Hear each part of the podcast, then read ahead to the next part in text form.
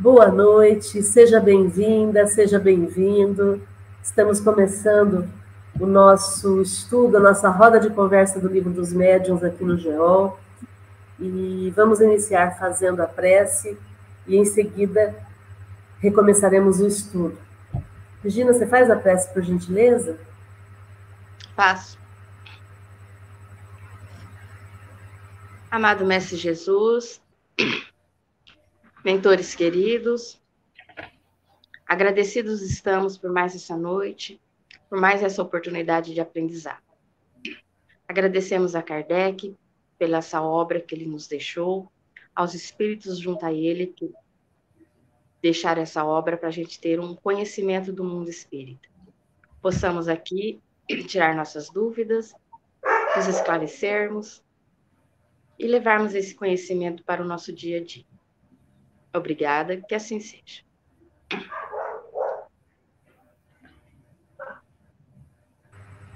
Muito bom. Bom, nós vamos fazer um resumão do que nós estudamos na última reunião.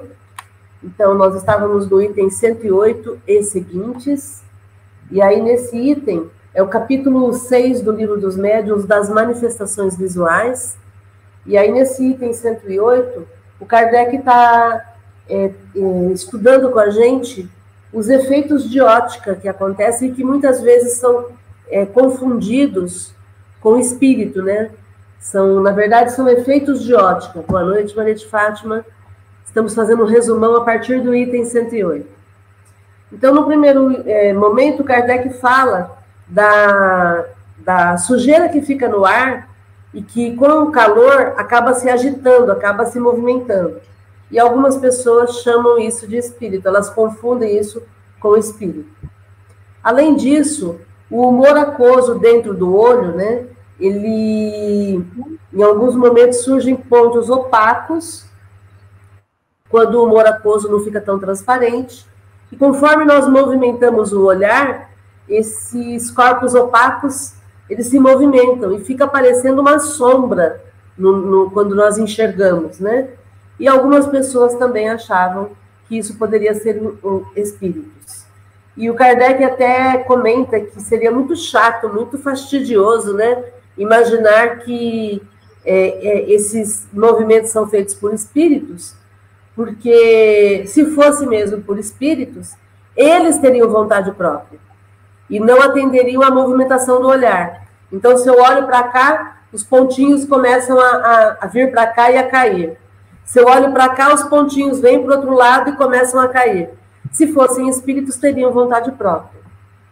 É...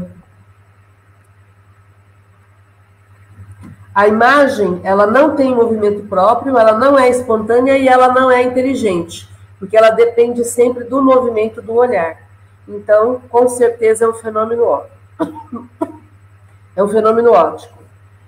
É, além disso, ele fala da contração do músculo do olho, né? Quando a gente contrai muito o olho e abre, é, é, a, a partir dessa da eletricidade fosforescente da íris podem surgir algumas imagens que também têm a ver sempre com o movimento do olho. E aí depois Kardec coloca que é importante a gente falar sobre essas teorias para poder explicar os fatos e não ficar na ignorância dos fatos, e também para a gente combater as ideias falsas e não ficar imaginando que podem ser espíritos a partir desses fenômenos que são apenas efeitos de ótica. Alguém quer comentar alguma coisa? Bom, então a gente vai começar agora, vamos tirar o resumão e vamos começar agora a partir da 109. Então, deixa eu corrigir aqui. 109 e seguintes. E aí vamos ler. 109. O perispírito, como se vê, é o princípio de todas as manifestações. O conhecimento dele foi a chave da explicação de uma imensidade de fenômenos e permitiu que a ciência espírita desse largo passo, fazendo-a enveredar por nova senda, tirando-lhe todo o cunho de maravilhoso, de maravilhosa. Dos próprios espíritos, porquanto notai bem que foram eles que nos ensinaram o caminho, tivemos a explicação da ação do espírito sobre a matéria, do movimento dos corpos inertes, dos ruídos e das aparições. Aí encontraremos ainda a de muitos outros fenômenos que examinaremos antes de passarmos ao estudo das comunicações propriamente ditas. Tanto melhor as compreenderemos, quanto mais conhecedores nos acharmos das causas primárias. Quem haja compreendido, só um minutinho, deixa eu acrescentar a Adriana aqui. Seja bem-vinda, Adri. Nós estamos lendo o final do 109. Quem haja compreendido bem aquele princípio, facilmente por si mesmo, o aplicará aos diversos fatos que se lhe possam oferecer à observação. Então, Kardec está tá colocando aqui que o perispírito ele é o princípio de todas as manifestações. Ele está no princípio de tudo. E aí, quando os espíritos é, nos ensinam, nos mostram como funciona a, a questão do perispírito, a gente tira toda a ideia de maravilhoso do, da doutrina espírita. Na verdade, é um, um, ensinamento todo natural. A gente entende a causa, né, de onde vêm os fenômenos. Como ele coloca aí, a, a causa primária, né? Conforme a gente vai compreendendo as causas primárias desses fatos, a gente vai tirando esse aspecto maravilhoso. E aí foram os espíritos que explicaram como é que eles agem sobre a matéria, como é que eles movimentam os corpos que são inertes, que estão parados, como é que eles fazem os ruídos e como é que eles fazem as aparições. E aí, conforme a gente for entendendo melhor tudo isso, a gente vai conseguir é, entender os fatos que acontecem na vida e classificar esses fatos, para a gente sair dessa ideia do maravilhoso. Né? Comentários.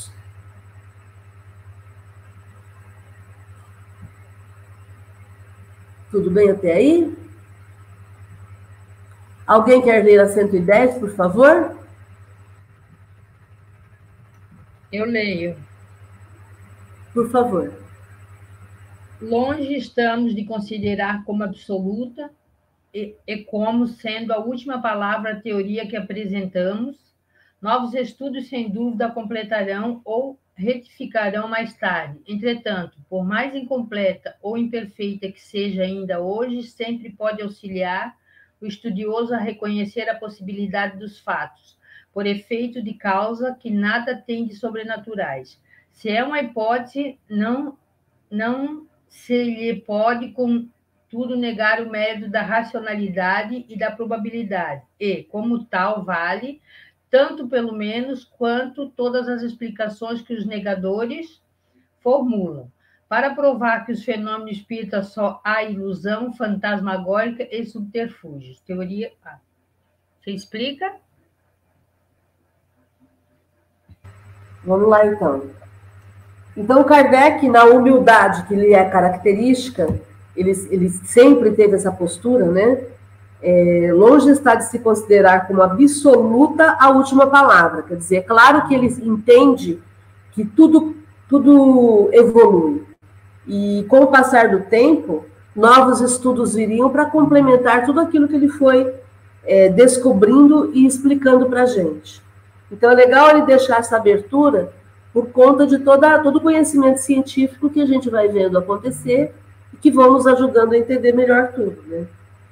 Agora, o, a grande é, percepção é que esses fatos todos dos quais a gente está falando, eles são possíveis.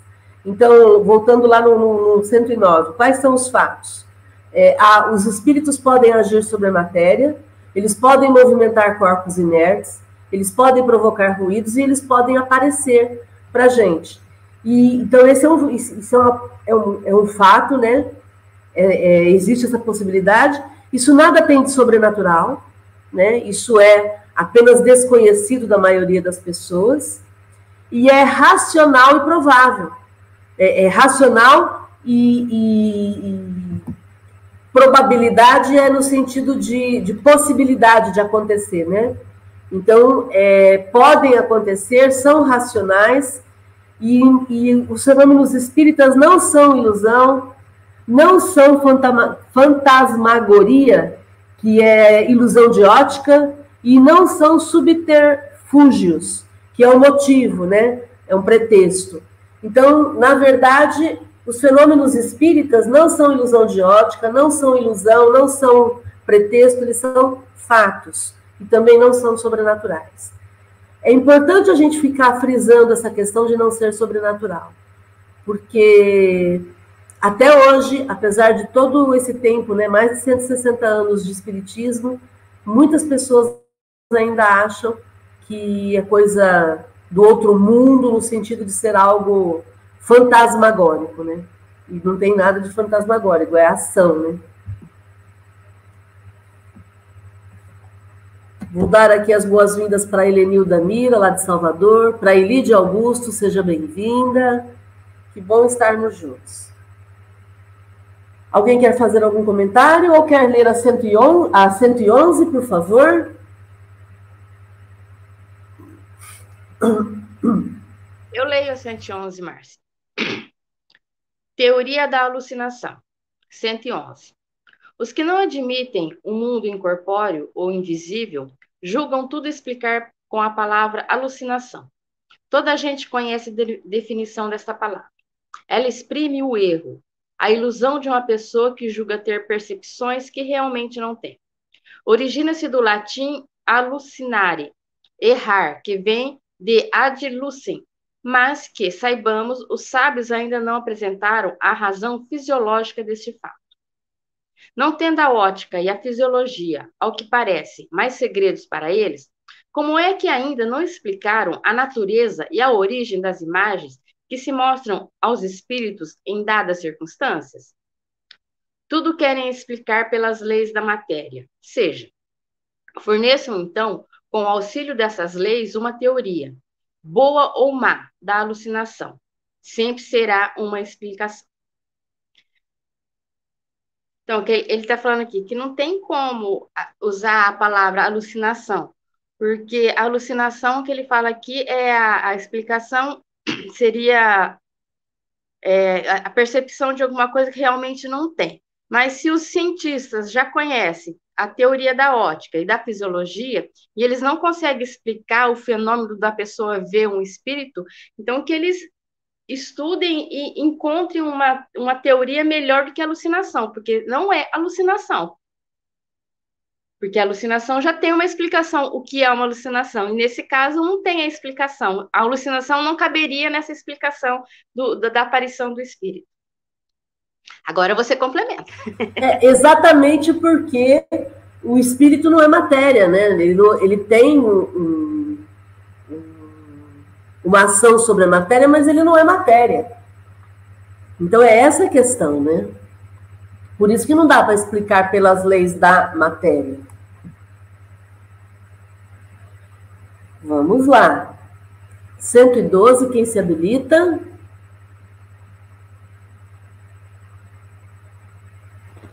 Eu leio. Ok. 112. A causa dos sonhos nunca a ciência a explicou. Atribui-os a um efeito da imaginação, mas não nos diz o que é a imaginação, nem como esta produz as imagens tão claras e tão nítidas que às vezes nos aparecem. Consiste isso em explicar uma coisa que não é conhecida, por outra que ainda ou é menos a questão permanece de pé. Dizem ser uma recordação das preocupações da véspera. Porém, mesmo que se admita esta solução, que não o é, ainda restaria saber qual o espelho mágico que conserva assim a impressão das coisas. Como se explicarão, sobretudo, essas visões de coisas reais que a pessoa nunca viu no estado de vigília e nas quais jamais sequer pensou, só o Espiritismo nos podia dar a chave desse tamanho fenômeno, que passa despercebido por causa de, da sua mesma vulgaridade. Como sucede com todas as maravilhas da natureza, que, cal que calcamos aos pés. Os sábios desden desdenharam de ocupar-se com a alucinação, quer seja real, quer não. Ela constitui um fenômeno que a fisiologia tem que se mostrar capaz de explicar, sob pena de confessar a sua insuficiência.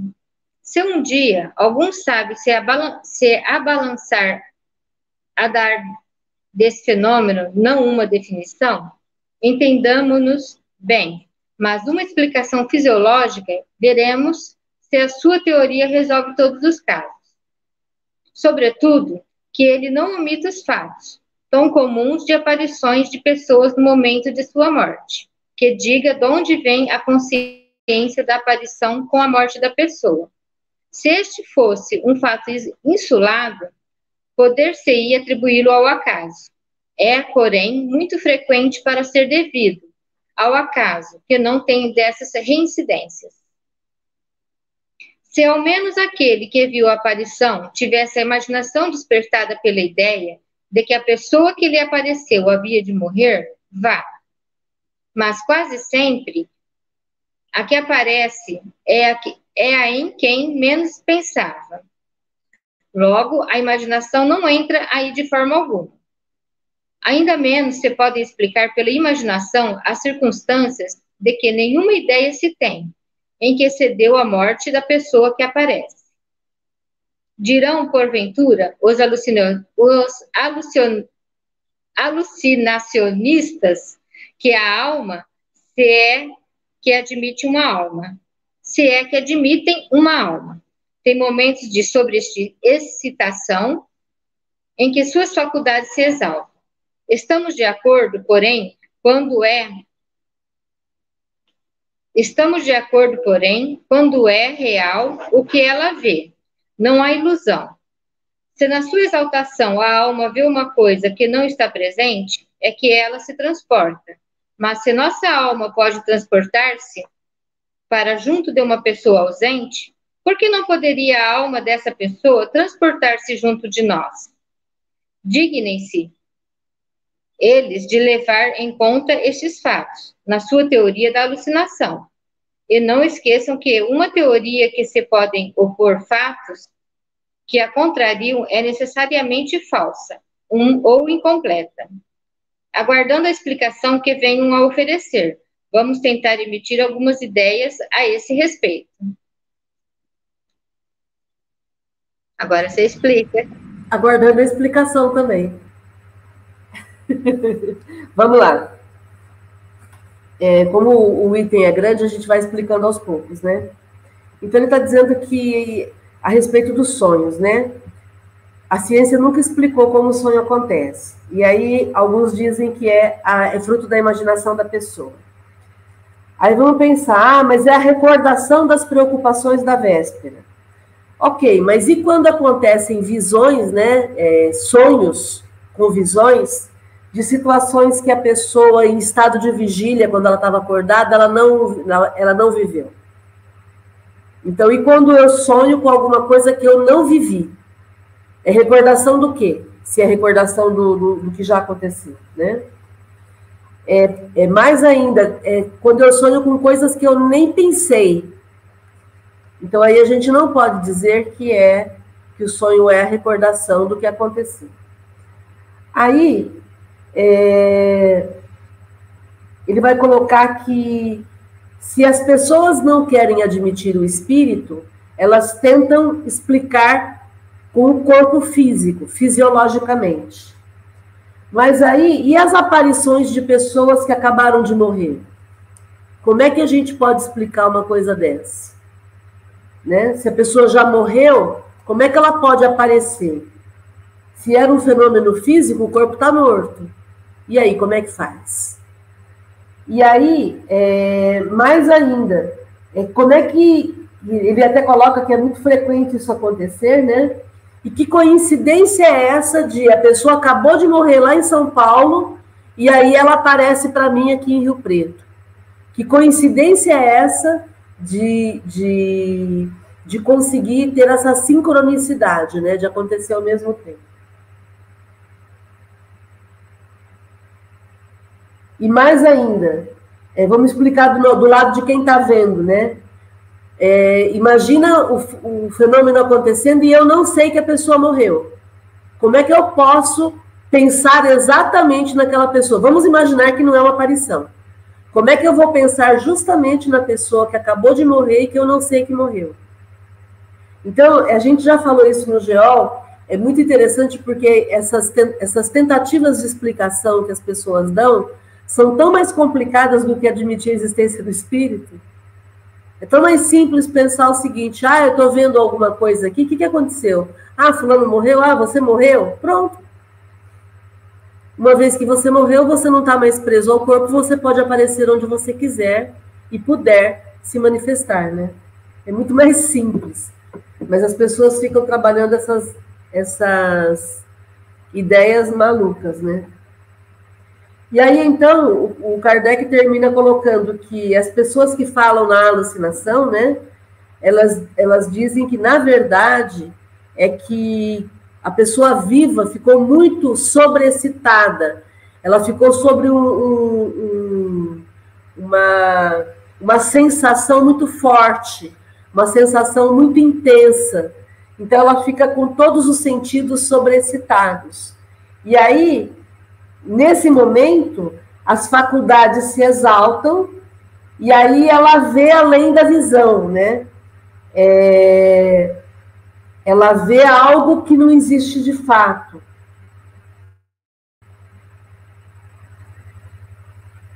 E aí ele coloca que se essa pessoa vê algo que não existe, é porque, na verdade, ela tá, tá, ela tá enxergando isso, ela tá vendo isso.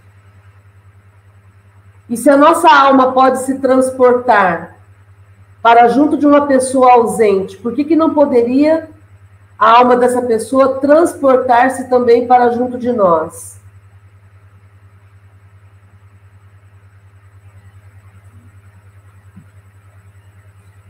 Deixa eu voltar aqui. Se na, na sua exaltação a alma vê uma alma que não está presente, então eu estou exaltada e eu vejo alguma, alguém que não está presente de fato.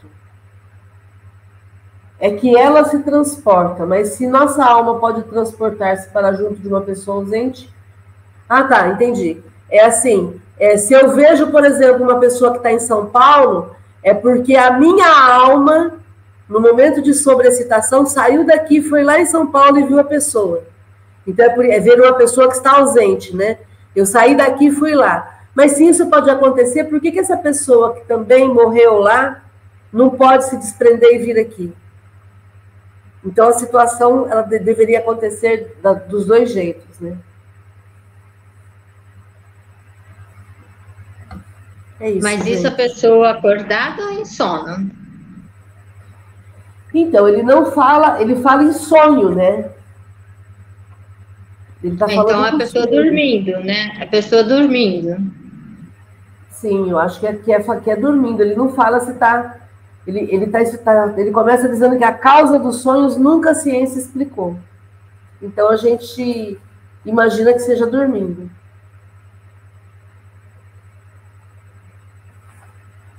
É assim. Então, mas se mesmo dormindo, se eu estou muito agitada, muito sobreexcitada, mesmo aí eu vou dormir e eu consigo sair daqui e ir para outro lugar, por que, que alguém que também morreu não pode vir aqui? De qualquer forma, a gente está falando da alma que está deixando o corpo físico aqui e está se ausentando, né? É muito mais fácil, aquilo que eu falei, é muito mais fácil admitir a existência do espírito. Entende? Porque aí, aí fica muito simples a gente entender. Eu durmo, meu corpo se desliga do, do, do espírito durante o sono, o meu espírito se desliga do corpo durante o sono, vai lá, resolve o que tem que resolver, encontra quem tem que encontrar, volta, e quando ele volta, ele volta com essas recordações. Então eu volto com todas essas impressões na minha mente. Né? Outro dia minha filha estava comentando que ela, ela tinha um compromisso com uma pessoa no dia seguinte, e aí ela sonhou que a pessoa pedia para adiar o compromisso. Era às 11 horas, se não me engano, e a pessoa pedia para adiar a uma da tarde, para uma da tarde.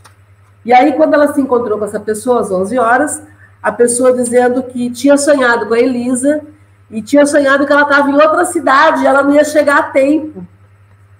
E, mas tudo, tudo sonho, né? E ela não ia chegar a tempo. E aí a Elisa falou assim: Nossa, então você conversou comigo e falou. Você estava angustiada que não ia dar tempo de chegar para a nossa reunião, para o nosso, nosso encontro.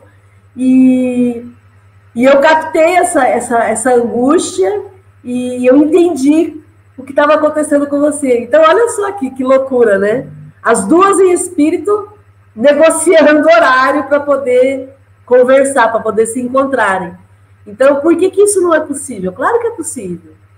Se eu penso em você e o meu pensamento vai na velocidade da luz, eu já estou com você. E aí eu vou ter todas as percepções que, que você estiver tendo também, né? Aí, aí é que a gente não tem sossego mesmo, né? Trabalha de dia e de noite. tá sempre resolvendo as coisas. Vamos para frente. Alguém quer comentar, quer ler? 113. Eu posso ler, Márcio, 113. Ele é bem comprido. Vai lendo aos poucos e comentando? É, acho que é melhor, né, Rê? Então tá. 113. Provam os fatos que há aparições verdadeiras que a teoria espírita explica perfeitamente e que se podem ser negadas pelos que nada admitem fora do organismo. Mas, a par dessas visões reais, haverá alucinações no sentido em que esse termo se emprega? É fora de dúvida.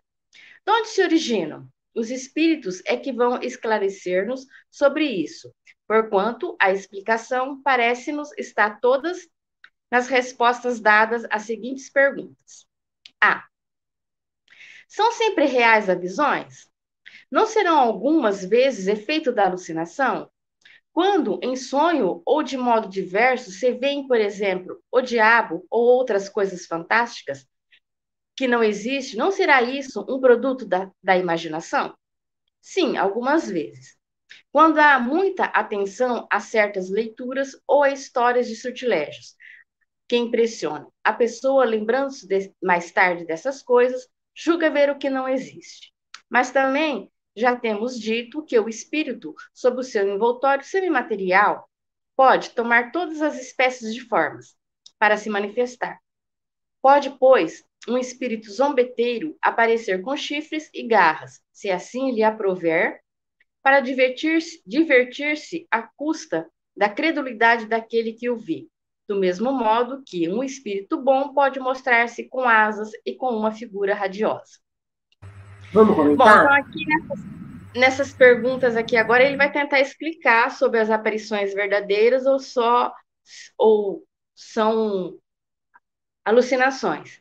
Ele pergunta se são reais as visões, ele fala que sim, que muitas vezes são são reais as visões, porque seria que como aqui, né, o espírito ele se, se manifesta, que ele fala que se a pessoa vê o diabo, ele fala, ou, ou você assistiu um filme de terror ou, ou leu um livro de, de terror, ele fala que histórias de surtilégio, seria um livro de terror, um filme de terror, você vai sonhar, muitas vezes vai ser uma, um sonho de impressão, né, você ficou impressionado com aquilo e vai sonhar com aquilo.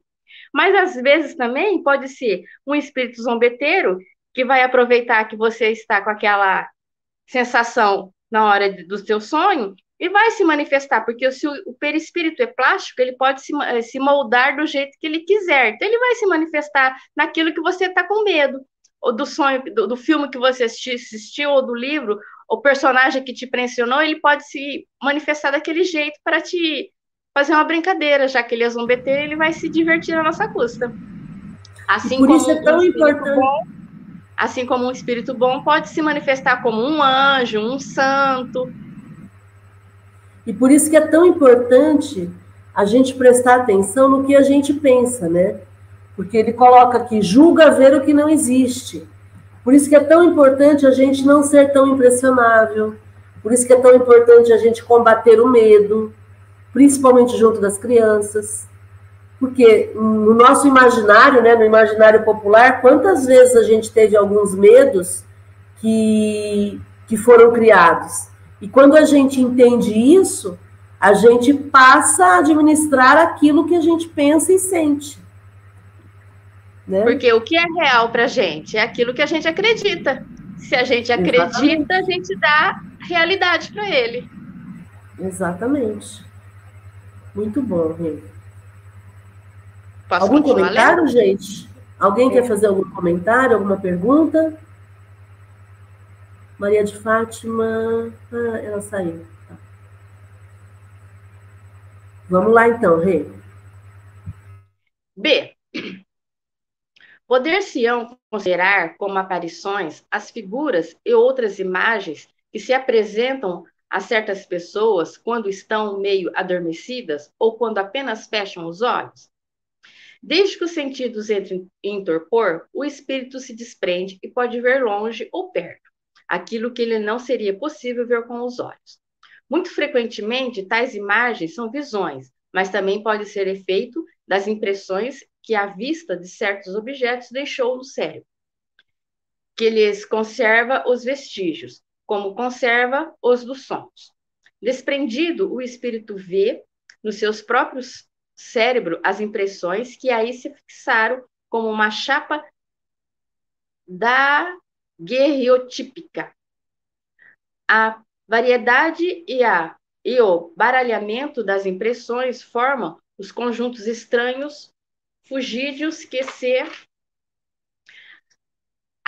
apagam quase imediatamente, ainda que se façam os maiores esforços para retê-los. A uma causa idêntica se devem atribuir certas aparições fantásticas, que nada tem de reais e que muitas vezes se produzem durante uma enfermidade.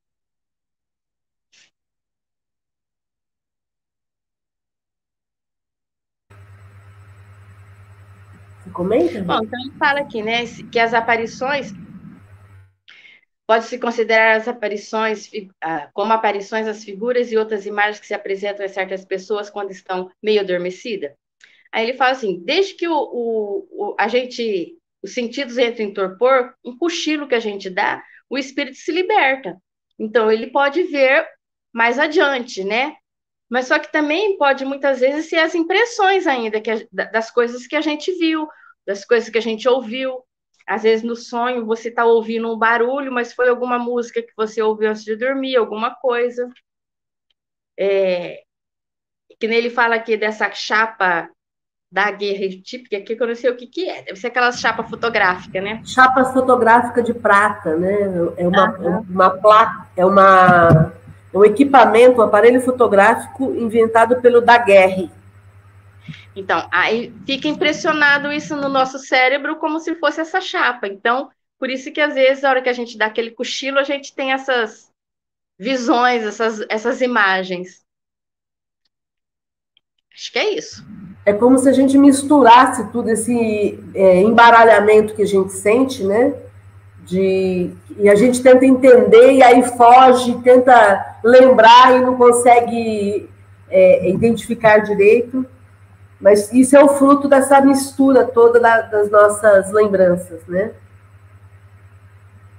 E aí é interessante ele colocar também que tem a ver também com as aparições fantásticas é, e que muitas vezes acontece durante uma enfermidade. Então, por exemplo, imagina eu sonhar com um dragão que, sei lá, que é um dragão azul, né? Então, imagina, é uma coisa que esse animal pode ter existido, mas hoje não existe. Na Terra não existe. Então, não é lembrança de nada, a não ser que eu tenha visto no filme, aquela coisa toda, né? Mas se eu estou muito doente, principalmente se eu estou num estado febril, eu começo a misturar as imagens, né? E é interessante o Kardec estudar tudo isso nesse capítulo, porque a gente está falando de manifestações visuais.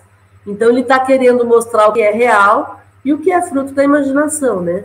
O que é real e o que é criado por algum espírito perturbador que queira brincar com as nossas imagens. Vamos continuar. Alguém pode continuar lendo para não ficar cansativo? Eu posso ler.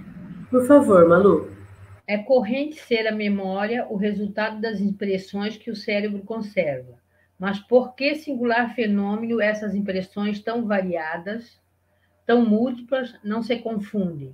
Mistério impenetrável, porém não mais estranhável do que a das ondulações sonoras que se cruzam no ar e que, no entanto, se conservam distintas.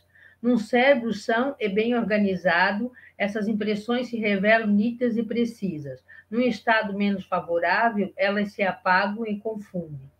Daí a perda da memória ou a confusão das ideias. Ainda menos extraordinária parecerá isto se se admitir como se admite em frenologia uma destinação especial a cada parte até a cada fibra do cérebro. Assim, pois, as imagens. Só um minutinho, só um minutinho. Vamos, vamos explicar? Beleza. Vamos explicar. Você quer explicar um pouquinho? Não, pode falar, por favor. Tá. Então, é... o que ele está questionando aqui é como é que a memória é... não se mistura dentro do nosso cérebro, né? Como é que a gente consegue é, ter a, a, a, separação de tudo que está vindo na nossa mente? É, por que, que essas, essas impressões, essas memórias não se misturam? Porque existe um funcionamento cerebral organizado. E é óbvio que esse cérebro é, ele não vai se misturar porque ele também atende a um, a um movimento, a um, a um, não é movimento, ele atende a uma ordem do espírito. Então, o, o corpo ele vai atender o que o espírito determina. E aí, dentro desse processo, o Kardec coloca aí que num cérebro são e bem organizado, essas impressões ficam nítidas e ficam precisas, então elas não se misturam num, cérebro mais ou menos, elas podem se apagar e podem se confundir. E aí, num cérebro já avariado, acontece a perda da memória e o comprometimento cerebral nas suas funções, né? gerando a confusão de ideias. E, e, aí, e aí ele coloca que não é nada de extraordinário se a gente entender que a frenologia, por exemplo, a frenologia é a ciência que localiza em cada parte do, do córtex cerebral é, o desenvolvimento das faculdades correspondentes. Então, cada parte do nosso cérebro tem uma função, e a frenologia que estuda isso, né? É, então, a gente não, não vai achar extraordinário, por quê? Porque a, a medicina já sabe disso, a ciência já sabe disso, que cada parte do nosso cérebro tem uma função. Então é por isso que nada se mistura. Porque embora o cérebro seja, quando a gente olha, né, ele parece ser um organismo só, ele é feito de várias estruturas separadas e que se juntam para formar o nosso cérebro, nosso sistema nervoso central. Então todo esse processo é, é, vai sendo trabalhado de acordo com a sua função. Né? Como ele coloca aqui, uma destinação especial a cada parte e até a cada fibra do cérebro, né? Continua, Malu? Sim. Assim, pois, as imagens que, através dos olhos, vão ter ao cérebro deixam aí uma impressão em virtude da qual uma pessoa se lembra de um quadro, como se eu, se eu tivera diante de si. Nunca, porém, há nisso mais do que uma questão de memória. Ora, em certos estados de emancipação, a alma vê o que está no cérebro, onde torna a encontrar aquelas imagens, sobretudo as que mais o chocaram, segundo a natureza das preocupações ou as disposições do espírito. É assim que lá encontra de novo a impressão de cenas religiosas, diabólicas, dramáticas, mundanas, figura de animais esquisitos que ela viu noutra época em pinturas, ou mesmo em narrações porquanto também nas narrativas deixam impressões de, impressões, de sorte que a alma vê realmente, mas vê apenas uma imagem fotografada no cérebro. No estado normal, essas imagens são fugidias, efêmeras, porque todas as partes cerebrais funcionam livremente ao passo que, No estado da moléstia, o cérebro sempre está mais ou menos enfraquecido. O equilíbrio entre todos os órgãos deixa de existir, conservando somente algumas a sua atividade. Enquanto que outros se acham, de certa forma, paralisados. Daí a permanência de determinadas imagens que as preocupações da vida exterior não mais conseguem apagar como se dá ao estado normal, essa a verdadeira alucinação e causa primária das ideias fixas. Então vamos explicar. Então todas as imagens que passam pelos nossos olhos, elas deixam uma impressão no cérebro. É, e aí a pessoa, quando ela se lembra de algum acontecimento, é como se ela estivesse de, vendo de novo aquilo, porque ela traz. A gente sempre fala isso que o nosso cérebro ele trabalha só no presente. Por isso é tão importante a gente controlar o medo. Por isso é tão importante a gente combater o medo. Eu tenho falado bastante do medo, porque é, é muito comum as pessoas ficarem em cima dessa emoção negativa, né? É, e ficam se aterrorizando o tempo todo, né? O e se? E se não der certo? E se não resolver? E se acontecer isso? E se acontecer aquilo? Então, a gente esquece que isso tudo vai causando impressões na gente e vai rememorando situações ruins pelas quais a gente passou. E é um sofrimento absurdo e desnecessário, porque de repente não vai acontecer nada. E aí o IC acaba evaporando no ar, mas só que o sofrimento já aconteceu. O, o, eu acabei sentindo aquilo de ruim, né? Então, quando eu, eu me lembro de alguma coisa que já aconteceu, é, eu estou usando a memória. E quando eu saio do corpo, quando eu me liberto do corpo, eu posso também, em espírito, acessar a minha memória. Como ele coloca aqui, em certos casos de emancipação, a alma vê o que está no cérebro, onde torna a encontrar aquelas imagens, sobretudo alguma imagem que mais a chocou. Então, isso também pode acontecer. Eu posso acessar a minha memória, seja fisicamente acordada, né, em vigília, ou seja, em espírito também. É claro que se eu vou acessar a minha memória em espírito, significa que eu estou atordoada, eu, tô, eu, eu não estou tranquila. Porque para que, que eu vou acessar memórias do meu corpo físico se meu corpo físico está dormindo? Era o momento do espírito também cuidar da vida dele, né? E cuidar da, das atividades dele no plano espiritual. Então, eu posso, em espírito, me desprender do corpo e acessar imagens religiosas, diabólicas, dramáticas, mundanas. Alguma coisa que eu tenha visto em alguma pintura, em alguma história que me narraram. Então, a alma vê realmente, mas vê apenas a imagem fotografada no cérebro. No estado normal, essas imagens são fugidias, são efêmeras, porque todas as partes cerebrais funcionam livremente.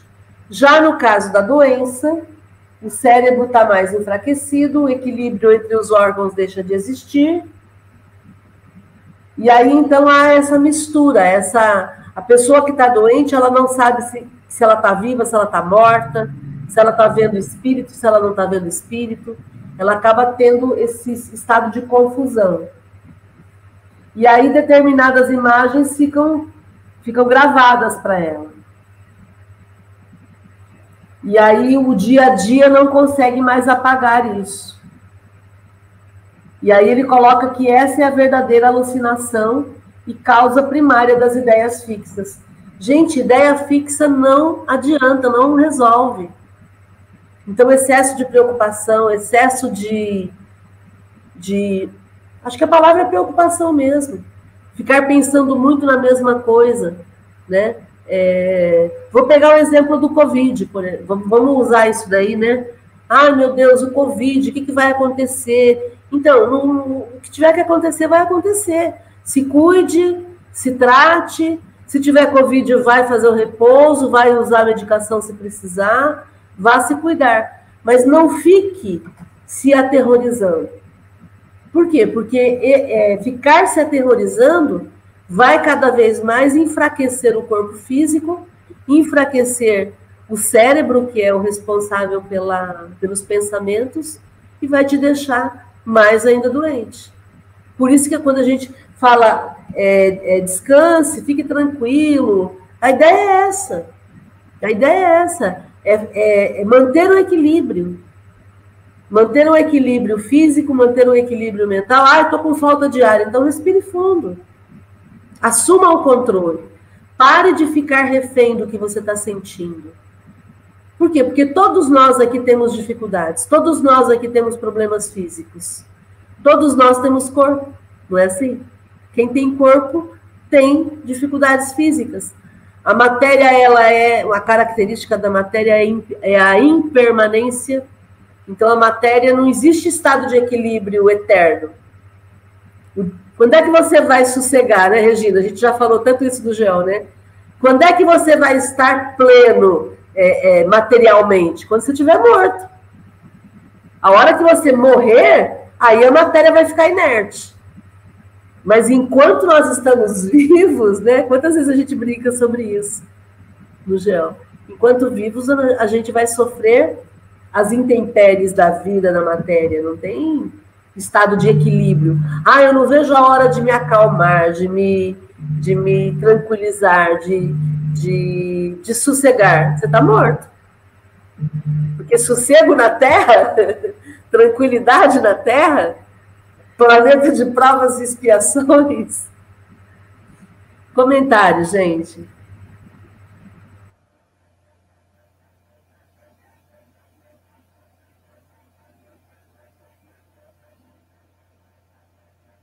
Tudo bem aí? Nenhum comentário? Então vamos para frente. Dri, você termina de ler para a gente, por favor? Adriana?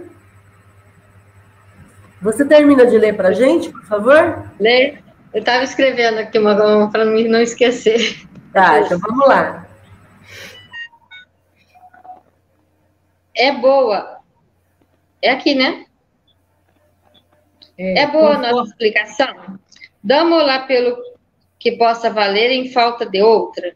E se quiserem, a título de simples Acho que pulou, André. É o conforme, não é? É conforme? É.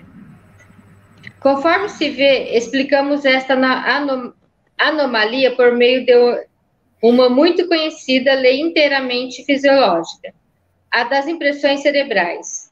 Porém, preciso nos foi sempre fazer intervir a alma, Ora, se os materialistas ainda não puderam apresentar deste fenômeno uma explicação satisfatória, é porque não querem admitir a alma.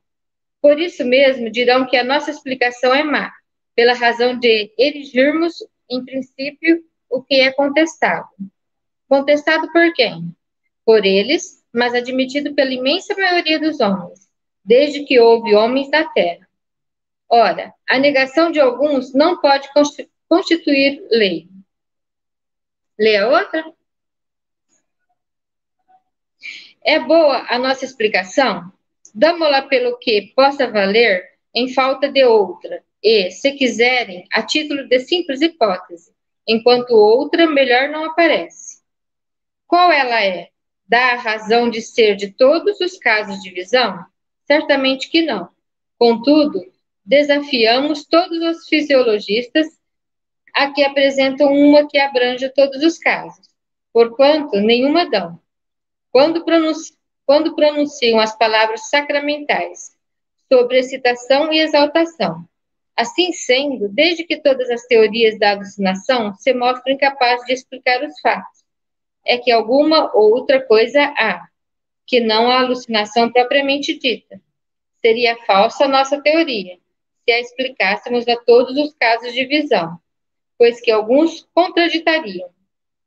É legítima se restringida a alguns efeitos.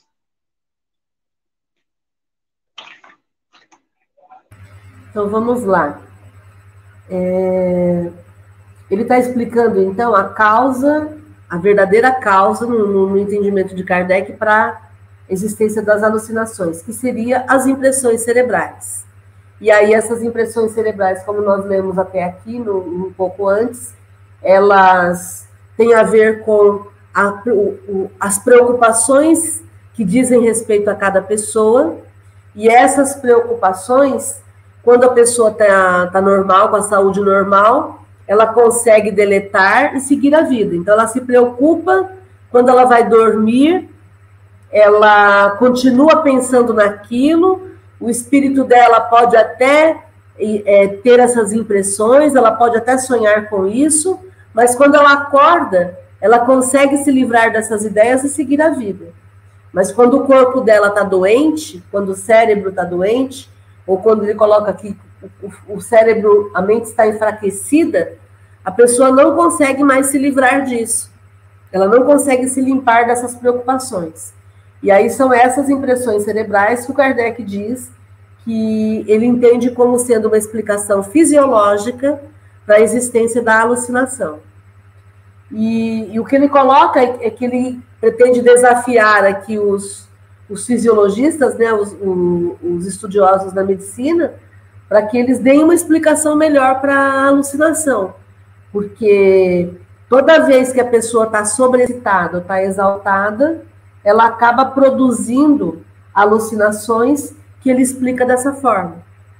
E se não é isso, então que traga uma outra explicação, uma explicação mais plausível dentro da, da, da, dos ensinamentos materialistas, né? Mas é interessante a gente abordar isso, porque, por exemplo, eu vou, não vou falar da alucinação em si, mas eu vou pensar, por exemplo, a questão do transtorno do pânico. É muito interessante, a gente que trabalha na área de saúde, é, a pessoa que tem transtorno do pânico, por exemplo, ela tem medo de andar de avião. E aí ela desenvolve o transtorno do pânico de lugares fechados, de lugares que ela não controla, lugares onde ela não consegue ver a saída.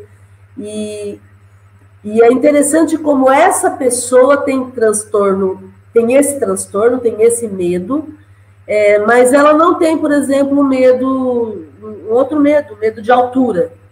Ela pode subir em lugares abertos, é, é, altos, e ela não sente nada, ela pode estar no alto de uma montanha e ela fica bem, não, não, se, não se sente insegura. Então, eu sempre fiz essa correlação. É muito específico.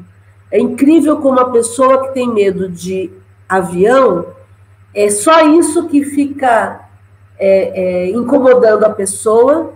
E aí, por exemplo, se ela fica aterrorizada, ela acaba provocando, abrindo uma brecha e provocando a percepção dos espíritos que a acompanham, e eles vão provocá-la exatamente nesse ponto. É, é, como se a obsessão que ela vai sofrer fosse é, uma obsessão definida. Entende? Porque não adianta nada eu querer passar medo em alguém que não tem medo de, daquilo que eu quero passar medo. Não sei se eu estou conseguindo explicar para vocês. Né? É, é muito, é, existe uma relação entre o medo que eu tenho e o terror que eu sinto. E aí as pessoas, vamos supor, é, as crianças fazem isso, né? Se alguém tem medo de fantasma, alguém pega um lençol e vai lá assustar. Por quê? Só tem graça se alguém tem medo de fantasma. Então, com os espíritos existe essa correlação. Eles só vão pegar a gente naquilo que a gente tem medo. Eles só vão pegar a gente, só vão assombrar a nossa vida naquilo que a gente der bola naquilo que a gente se importar. Então, se eu tenho medo, por exemplo, ah, eu morro de medo de bater meu carro. Cada vez que eu pegar o carro para dirigir, eu fico ouvindo, ah, você vai bater esse carro, hein? Presta atenção. Ó, olha lá, hein? Entendem? Eles vão trabalhar com os meus medos. E por isso que eu falei no começo a questão dos medos, porque são esses os medos, segundo Kardec, que vão gerar as impressões cerebrais, que vão dar matéria muito farta para acontecer a perturbação espiritual. Ah, mas aí então o ideal é eu ser uma pessoa destemida, não ter medo de nada. Seria o ideal. Eu não diria destemida no sentido de ser um irresponsável. Eu diria destemido no sentido de tudo que te aparecer, você analisa e age. Então não é para ser uma pessoa sem noção, mas é para ser uma pessoa corajosa. Não tem nada que vai chegar para você no seu colo que você não dê conta. Porque assim, aquilo que eu sou capaz de pensar, eu dou conta de resolver. Aquilo que eu sou capaz de perceber, eu dou conta de solucionar. Aquilo que eu sou capaz de sonhar, eu dou conta de alcançar. Então, é um processo interno, é um processo de autocontrole, de, de capacitação mesmo. Eu decido como vai ser. Eu decido como eu quero que seja. E eu tomo passo a passo para poder fazer. E aí eu vou ter uma, uma um, um, controle muito maior sobre as impressões cerebrais que eu vou tendo na minha mente. Eu acho isso libertador. Eu falo, meu Deus, que coisa linda isso. Não é? O que vocês acham, gente?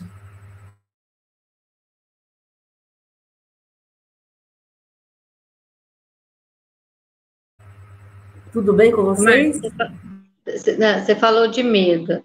Eu conheço uma pessoa que ela não anda de carro em rodovia. Ela anda de carro, de avião, de ônibus em rodovia, mas de carro em rodovia ela não anda. E você concorda que isso causa uma limitação na qualidade de vida dessa pessoa? Sim. Entende? Sim, porque tem muito, às vezes, lugares, é, aqui em Mirassol. Uma vez ela teve que ir daqui em Mirassol. Ela foi em pânico dentro do carro. Porque não tinha outro jeito. Via então, de avião, não tem como. Então, e provavelmente aconteceu alguma coisa devido a algum trauma, alguma situação que ela viveu. É, então, ela precisa é, investigar para saber o que, que aconteceu. É, e trabalhar isso para que ela possa se libertar, porque é uma limitação. Né? São, são formas de funcionamento que limitam, não tem como. Agora, tem jeito. A questão é que muitas vezes a gente vai se acostumando com o medo, né? É, é como se, se eu fosse me encolhendo diante da vida com tudo que vai me empurrando. E eu vou aceitando. E, na verdade, é, eu tenho um gato, né, o Estrela, e é, é interessante quando ele, ele tem um, uma, uma, um pedestal onde ele gosta de dormir, e às vezes a almofadinha dele está ali em cima do pedestal. E ele se encolhe todo no cantinho em vez de tirar a almofada. Não é muito mais fácil jogar essa almofada fora e poder se esparramar ali no pedestal? Então é disso que eu estou falando. Às vezes tem alguns enchimentos na nossa vida que a gente acha que é almofada, mas está atrapalhando. E aí é só a gente empurrar para fora, tirar isso dali, e, e, e, nesse caso, como você colocou, quer dizer, a pessoa trabalhar esse pânico, trabalhar é, essa fobia que ela sente, e resolver isso. Como eu já vi uma, uma pessoa que durante três anos não saiu do, do cômodo, do quarto, no apartamento. Durante três anos ficou confinada dentro do quarto, né? Que é uma fobia específica. Entende? Então, isso tem tratamento. Mas aí a pessoa vai se isolando, se isolando, e, e ela não percebe que tudo isso causa uma impressão cerebral, porque vai desenvolver o um medo.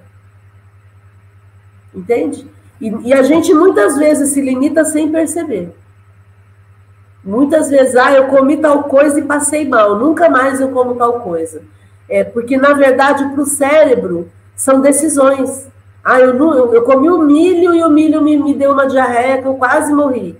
Ah, eu nunca mais como milho na minha vida. Se eu digo isso, isso fica impregnado, é, um, é uma ordem. É uma, a gente chama isso de decisão de vida. E estou falando de uma forma bem banal, bem boba, né? Mas imagina, por exemplo, eu dizer assim: ah, eu, eu me casei e eu tive um péssimo casamento. Ah, eu nunca mais vou me relacionar com ninguém na minha vida. Imagina isso como uma decisão de vida, como isso é cruel. Ah, eu nunca mais vou, vou, vou viajar de avião, por exemplo. Ah, eu nunca mais vou conversar sobre tal assunto com, com, com as pessoas. E aí a gente vai se limitando e não percebe que tudo isso vai causar impressões cerebrais. É isso, gente. Algum outro comentário?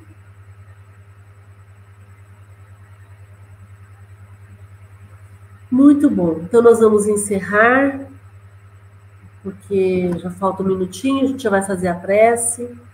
convidar a todos para curtirem aí o nosso canal, convidarem mais pessoas para participarem, convide três para participarem com a gente, divulguem e vamos intensificando o nosso estudo, que sempre é tão esclarecedor, né? A gente começa a falar de um assunto, mas vamos estendendo para o nosso dia a dia e sempre é muito produtivo. Gratidão a vocês pela persistência, pela perseverança, pela paciência e vamos juntos, né?